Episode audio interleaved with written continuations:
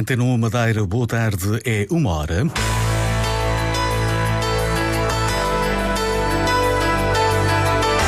Antena 1 Madeira. Informação.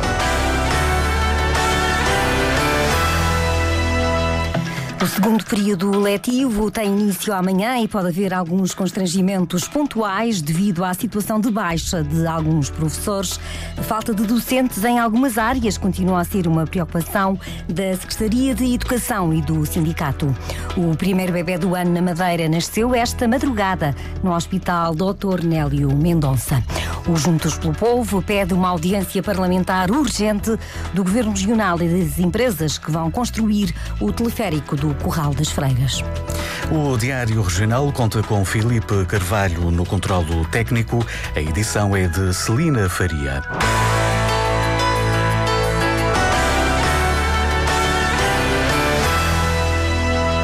O regresso às aulas acontece amanhã e podem existir alguns constrangimentos pontuais devido aos professores que estão de baixa por doença. Jorge Carvalho, secretário regional de Educação, garante que as escolas neste momento têm os docentes que precisam. Termos professores a faltar por razões de doença e não se considerar alunos sem, sem, sem professor, porque há um titular desse horário, pode estar uh, ausente da, da, da, escola, da sala de aula, por razões de doença e, em algumas circunstâncias, não haver a possibilidade de, dessa substituição. Agora, naquilo que toca aos horários nominais, todos os horários uh, foram atribuídos a professores atempadamente. Por parte do Sindicato dos Professores da Madeira, Francisco Oliveira afirma que há dificuldades em preencher os horários com as baixas e as licenças quando há atestados, esse rácio é completamente subvertido, uma vez que eh, muitas vezes não são colocados novos professores ou educadores para colmatar as faltas desses atestados. E aquilo que nós eh, fomos vendo ao longo do primeiro período muitas dificuldades para suprir não só atestados médicos, mas também as uh, licenças legais. A falta de docentes começa a ser um problema em alguns grupos de recrutamento. A Secretaria Regional de Educação tem resolvido a situação com docentes de outras áreas. Jorge Carvalho admite que a formação de professores é urgente, mas lembra que a região não tem autoridade para decidir. É uma responsabilidade do Ministério temos sido proativos no sentido de identificar as necessidades e transmiti-las à Universidade de forma a que a mesma possa enquadrar essas formações. De qualquer das formas, uh, ficamos sempre dependentes da vontade de, terceiros. As universidades têm uh, autonomia para propor as diferentes uh, formações e níveis de formação. De qualquer das formas, essa formação necessita de uma aprovação superior, que neste caso não é de âmbito regional. Apesar da região não poder resolver o problema da falta de professores em tempo útil, o dirigente sindical Francisco Oliveira apresenta algumas sugestões ações entre as instituições, nomeadamente entre o Governo Regional e a Universidade da Madeira, para que seja possível dar a resposta a esta necessidade dos colegas que têm formação científica, mas não têm formação pedagógica. E nós achamos que este é um caminho. Por outro lado, há que investir na valorização da classe docente para atrair novos jovens. Ao longo das duas últimas décadas, houve uma fuga de jovens estudantes para muitos outros cursos mais aliciantes em termos de carreira profissional do que a carreira de professor. Testemunhos ouvidos pelo jornalista João Carramanho um dia antes do início do segundo período letivo na Madeira. O sindicato partilha das preocupações da anunciada falta de professores que começa a acontecer na região em alguns grupos de recrutamento. Até ao próximo dia 31, os jovens artistas residentes na Madeira, com idades entre os 16 e os 26 anos, podem concorrer à iniciativa Jovens Talentos da Fundação Cecília Zino. Carolina Caldeira, gestora de projetos culturais, descreve o, proje o projeto das bolsas de criação. É um desafio aos jovens artistas madeirenses entre os 16 e os 26 anos para criar. Atribuímos uma bolsa de 2 mil euros um espaço de exposição e toda a divulgação associada a essa iniciativa. E nós temos um tema que é a juventude, que é a ação, pronto, que é uma ligação direta ao nosso trabalho do dia a dia. Nós trabalhamos com jovens até os 26 anos, eh, nós trabalhamos na inclusão, na proteção eh, e temos inclusive uma casa de acolhimento. Portanto, a nossa missão é a juventude, crianças e jovens, e então este tema está ligado, obviamente, à nossa ação, a juventude. Vão ser entregues quatro prémios de 2 mil euros, com a possibilidade de um espaço para exposição. A data de entrega dos trabalhos decorre até ao último dia do mês. Os resultados são divulgados no dia 10 de fevereiro. O primeiro bebê deste ano na Madeira nasceu hoje, à uma e meia da madrugada, da manhã, na maternidade do Hospital Dr. Nélio Mendonça. É um menino e pesa 3 quilos, 140 gramas. A família é a primeira este ano a beneficiar do cartão Kit Bebé, uma medida de apoio à natalidade implementada pelo Governo Regional há precisamente cinco anos e que se destina a todas as crianças que nascem no hospital público. O JPP pretende ouvir o Governo Regional e as empresas responsáveis pelo projeto do teleférico do Corral das Freiras.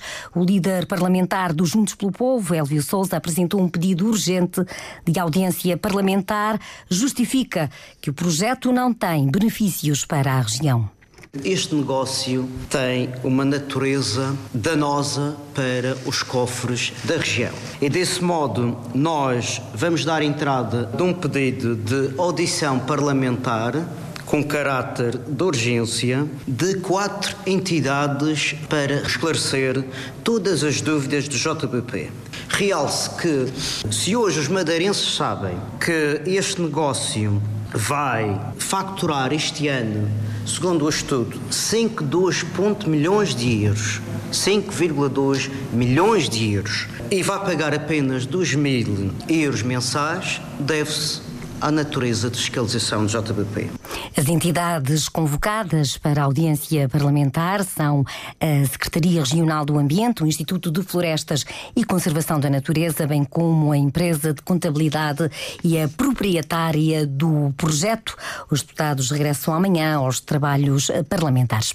No ano passado, a Marinha coordenou o salvamento de 24 pessoas na Madeira. Foram realizadas pelo Subcentro da Marinha do Funchal 25 ações de busca e salvamento em todo o país ao longo de 2023. A Marinha coordenou o salvamento de 401 pessoas no mar.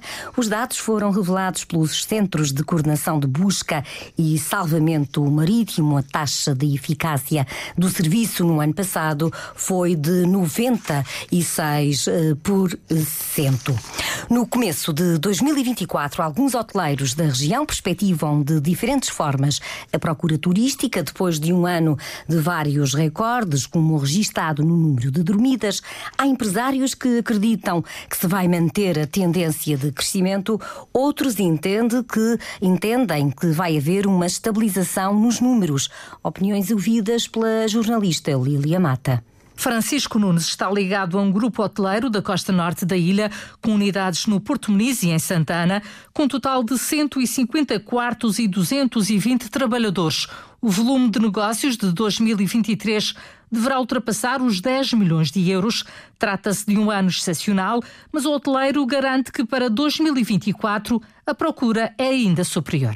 O que significa que também se perspectiva aí um muito bom ano. Também o diretor do Hotel Next, do grupo Savoy Signature, está bastante otimista. Ricardo Augusto acredita que a Madeira vai continuar a beneficiar com estabilidade noutras partes do globo. Se ter em conta toda a situação que se passa no leste, vai ser bom para nós, porque temos muitos mercados que deixam de receber clientes e eles obrigatoriamente são obrigados, entre aspas, a virem para cá, por exemplo. O presidente do grupo Porto Bay, o terceiro maior da região, é um pouco mais cauteloso. António Trindade prefere falar em estabilização. Nós crescemos a uma velocidade muito grande neste primeiro semestre, fomos ganhando aqui um ambiente de planalto no segundo semestre e é o que estamos a atravessar, estamos a atravessar agora. Portanto, eu já dar-me por muito satisfeito se tivesse em 2024 e em 2025 o mesmo fluxo. António Trindade lembra que a Madeira depende de mercados da Europa que atravessa momentos de incerteza diversificar é essencial. E, sobretudo, aqui, uma assunção por parte da Transportadora Nacional no que diz respeito a estes novos mercados, onde o mercado norte-americano é um mercado particularmente importante para nós. Francisco Nunes desmistifica a ideia de que a Madeira não suporta tantos turistas. O turismo faz com que nós tentemos recuperar e manter a nossa natureza. Na opinião de Ricardo Augusto, do Hotel Next, há margem para um crescimento do parque hoteleiro. Estou em crer que ainda temos mercado para crescer. António Trindade deixa, porém, um alerta. Diz que não é aceitável a dupla regulação da oferta. A hotelaria depende do governo e o alojamento local das autarquias. Tem que haver legislação nacional que admita que a região, efetivamente, efetivamente seja o grande pivô dessa, dessa regulação.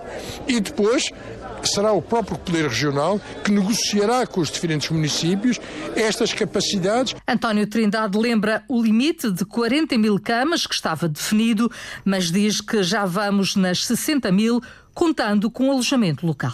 As diferentes perspectivas de alguns hoteleiros na Madeira sobre procura turística para este ano. A cobertura da tecnologia 5G na Madeira começou a ser monitorizada pela Autoridade Nacional das Comunicações.